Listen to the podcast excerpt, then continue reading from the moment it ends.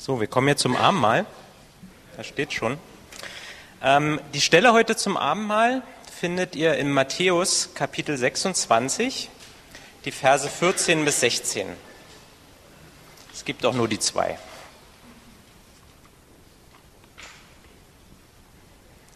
Matthäus 26, 14 bis 16. Da steht in der neuen Genfer Übersetzung, danach ging einer der zwölf, Judas Iskariot, zu den führenden Priestern und sagte, was gebt ihr mir, wenn ich dafür sorge, dass, ich, dass ihr Jesus in eure Gewalt bringen könnt? Sie zahlten ihm 30 Silberstücke. Von da an suchte er nach einer günstigen Gelegenheit, Jesus an sie zu verraten. Das ist jetzt nicht so die klassische Abendmahlstelle, die ihr jetzt vielleicht erwartet habt. Aber ähm, ich glaube, hier stecken so ein paar interessante Sachen drin über unseren Herrn Jesus Christus. Und als ich die vor ein paar Tagen gelesen habe, diese Stelle, ähm, habe ich zwei Sachen gefunden, die, die mir interessant vorkamen und die, über die ich ein bisschen mehr nachgedacht habe. Das eine wird hier angesprochen, ist der Verrat. Und ihr kennt es vielleicht, Verrat, das ist so ein äh, klassischer Filmteil, ne? so der, der, alles läuft gut, der Held ist bereit und dann wird er ganz hinterrücks verraten und steht mit dem Rücken zur Wand. Ne? Das gibt's äh, in Büchern, in Filmen. Das macht es besonders dramatisch, ja, tragisch auch für den Verräter. Und natürlich viele Emotionen sind dann damit verbunden. Und auch in der Bibel gibt es solche Stellen, so im Alten Testament. Vielleicht kennt ihr David und Absalom, sein Sohn verrät ihn. Josef wird von seinen Brüdern verraten und verkauft. Psalm 55, die Überschrift dort ist vom Feind bedrängt und vom besten Freund verraten. Also äh, da geht es da auch um Verrat. Das ist so ein klassisches Muster. Ähm, aber ich äh, weiß, ich habe mich da ein bisschen schwer getan bei der Geschichte mit Judas, als ich das das erste Mal gehört habe. Und auch später, als ich Christ geworden bin, ähm, dachte ich immer so, das ist irgendwie ein bisschen komisch hier mit, mit Judas. Also Jesus wusste irgendwie alles, er wusste, er geht ans Kreuz und er wusste, was äh, Judas tun würde, er kennt das Ende, er kennt sogar der, denjenigen, der ihn verrät. Und äh, trotzdem verhält er sich irgendwie ganz anders als so in diesen klassischen Filmen oder in den Büchern. Und ich habe mir auch so gedacht, na wäre das nicht, nicht besser, als Einheit so aufzutreten vor den Pharisäern und so, ja, ich gehe ans Kreuz und alle stehen hinter mir und wir machen das. Ne? Also mir war schon klar, so das ist der Weg, den Jesus gehen muss. Aber warum mit so einem Verrat, warum so irgendwie so, so, eine, so eine Geschichte. Also ich habe es wirklich nicht, äh, nicht verstanden, habe es eher so weitergeblättert und sagt, ja gut, ist irgendwie so, verstehe ich nicht. Und ich denke auch nicht, dass Jesus deswegen des Dramas willen gemacht hat. Das äh, so, das war auch eine dramatische Geschichte natürlich, besonders äh, für Judas. Aber ich denke nicht, nicht deswegen, um, um das noch ein bisschen auszumalen, emotionaler zu machen, sondern ich glaube auch, dass äh, Jesus uns hier was zeigen will durch diese Geschichte und durch diese, diese, diese Wandlung von, von Judas, dass wir darüber nachdenken sollen. Und wenn du im Internet ein bisschen liest, was Verrat bedeutet, na, Wikipedia Nummer eins, da steht, Verrat ist ein besonders schwerer Bruch des Vertrauens, der die angenommene Loyalität verletzt. Oder an einer anderen Stelle, das Hintergehen eines anderen, dem man zur Treue verpflichtet ist.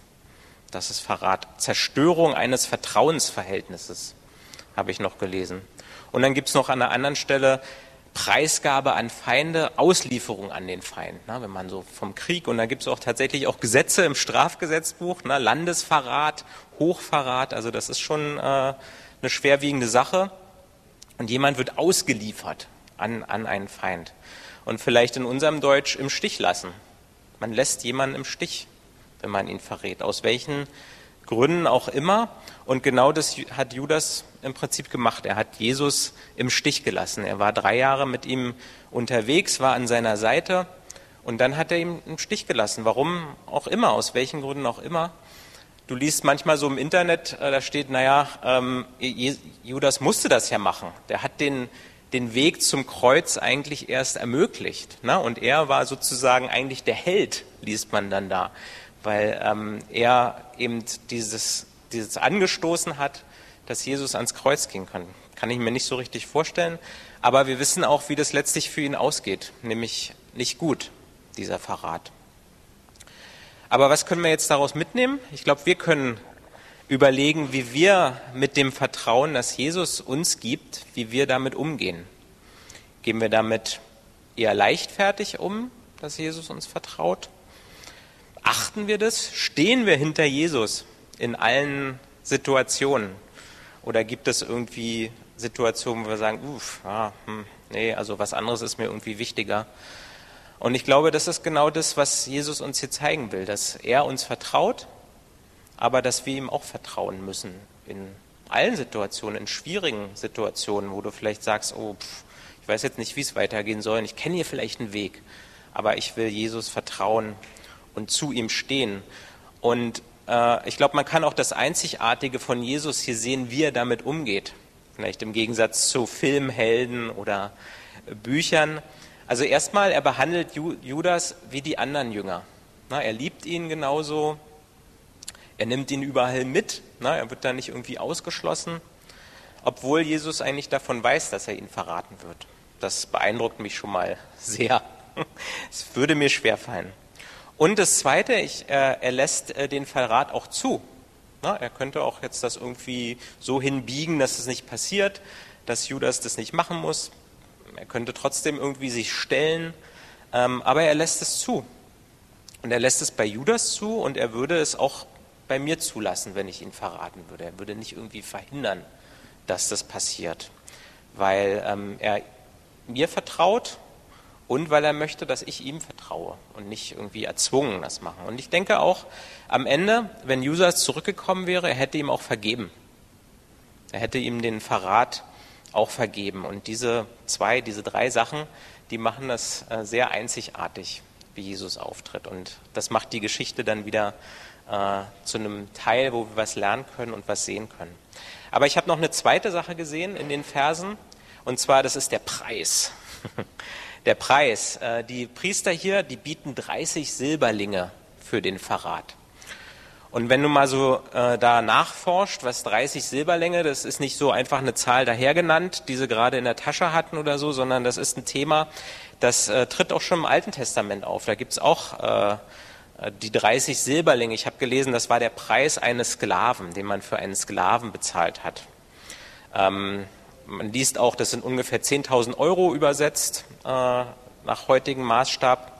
Im Alten Testament gibt es in Sacharja 11, Vers 17 gibt es auch eine Stelle über 30 Silberlinge, wo die Menschen schon mal irgendwie einen Preis aufgerufen haben für Gott und gesagt haben, hier 30 Silberlinge, das ist es wert. Und ähm, ja, so viel ist ihnen Jesus wert. So viel ist ihnen diese Sache wert, 30 Silberlinge. Aber was viel wichtiger ist, so viel ist es Judas wert. Jesus zu verraten. Diese 30 Silberlinge, dafür macht er das, dafür überliefert er ihnen Jesus, dafür lässt er ihn im, im Stich. Vielleicht hat er noch andere Gedanken gehabt, warum er es getan hat, aber letztlich, äh, da steht dann, ja, die 30 Silberlinge und dann hat er es gemacht. Also dann war es wohl noch der Ausschlag. Und auch hier ist für uns zu überlegen, so, hm, ja, wie viel ist mir denn Jesus wert?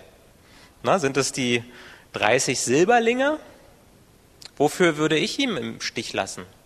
Vielleicht 60 Silberlinge für einen tollen Job oder äh, ja, ein volles Konto? Es ist gut drüber nachzudenken. Was ist mir Jesus wert? Und Judas, der ließ sein Leben, als ihm bewusst wurde, was Jesus ihm wert war. Ne? Der hat die 30 Silberlinge weggeworfen. Ihm war klar, nee, das, das war es nicht, nicht wert. Und er ist, ähm, hat sein Leben gelassen letztlich nach dieser Erkenntnis.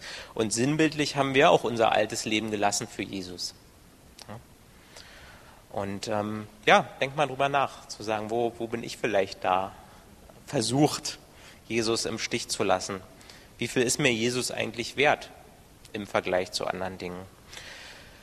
Und ähm, ja, am Ende, als Jesus dann gefangen werden kann, wurde, da könnte er nochmal zwölf Legionen Engel herbeirufen, um diesen Verrat, um diesen Verrat von Judas eigentlich auszugleichen. Na, da wäre nochmal die Chance, hier die Kurve zu kriegen und äh, die, die Geschichte irgendwie anders zu gestalten. Aber auch da entscheidet er sich letztlich dagegen, das zu tun, sondern einfach das geschehen zu lassen.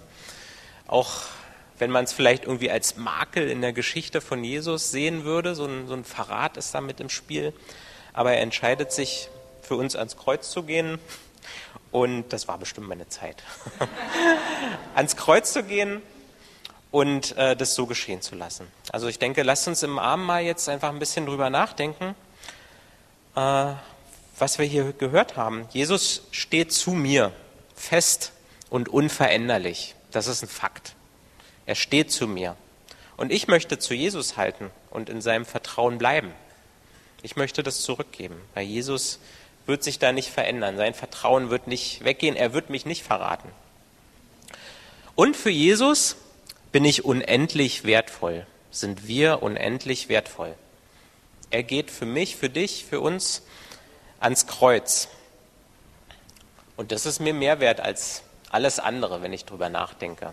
Das ist mehr wert als das, was die Welt mir vielleicht bietet und was hier irgendwie um die Ecke kommt oder so. Und da ist, glaube ich, gut, sich daran zu erinnern, jetzt im Abendmahl, immer wieder zwischendurch, dass äh, ich für Jesus unendlich wertvoll bin. Und Jesus hat sich entschieden. Er hat sich für mich entschieden, er hat sich für dich entschieden, für uns und er hat sich entschieden, für uns ans Kreuz zu gehen.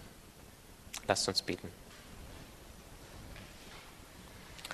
Vater, lieber Gott, Vielen Dank für diese Geschichte, Vater, für diese zwei Verse hier in der Bibel, Vater. Du hast es aufschreiben lassen. Und ähm, ja, das ist kein schönes Thema, es ist äh, Verrat.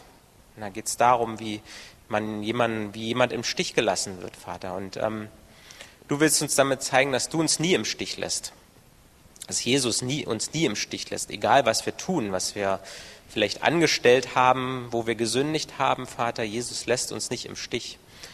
Und wir sind äh, viel mehr wert in deinen Augen als äh, alles andere, als alles, was es hier in der Welt gibt, Vater. Und so viel wert, dass äh, Jesus ans Kreuz gegangen ist, dass er sich für uns, für mich geopfert hat, äh, sein Leben gegeben hat, Vater, dass, dass wir vor dir stehen können, dass wir voll Freude und völlig schuldlos vor dir stehen können und auch jetzt im Abendmahl hier sitzen können. Wir sind befreit durch dieses Opfer, durch dieses Vertrauen und ähm, ja, dass Jesus uns so wertvoll schätzt, Vater. Und das wollen wir zurückgeben, Vater. Das wollen wir in unserem Leben zurückgeben. An dir festhalten, dir vertrauen, auch in schwierigen Situationen, wo wir vielleicht keinen Ausweg sehen oder wo wir vielleicht einen anderen Ausweg sehen, aber wir wollen nicht gehen, wir wollen deinen Weg gehen, Vater. Und äh, wir können verstehen, dass wir wertvoll sind, vielleicht nicht so, wie du es meinst, aber wir können verstehen, dass Jesus äh, dieses Opfer getan hat, Vater, weil, weil wir dir und ihm, weil wir wertvoll sind, Vater. Und das ist gut zu wissen. Vielen Dank und wir beten in Jesus Namen. Amen.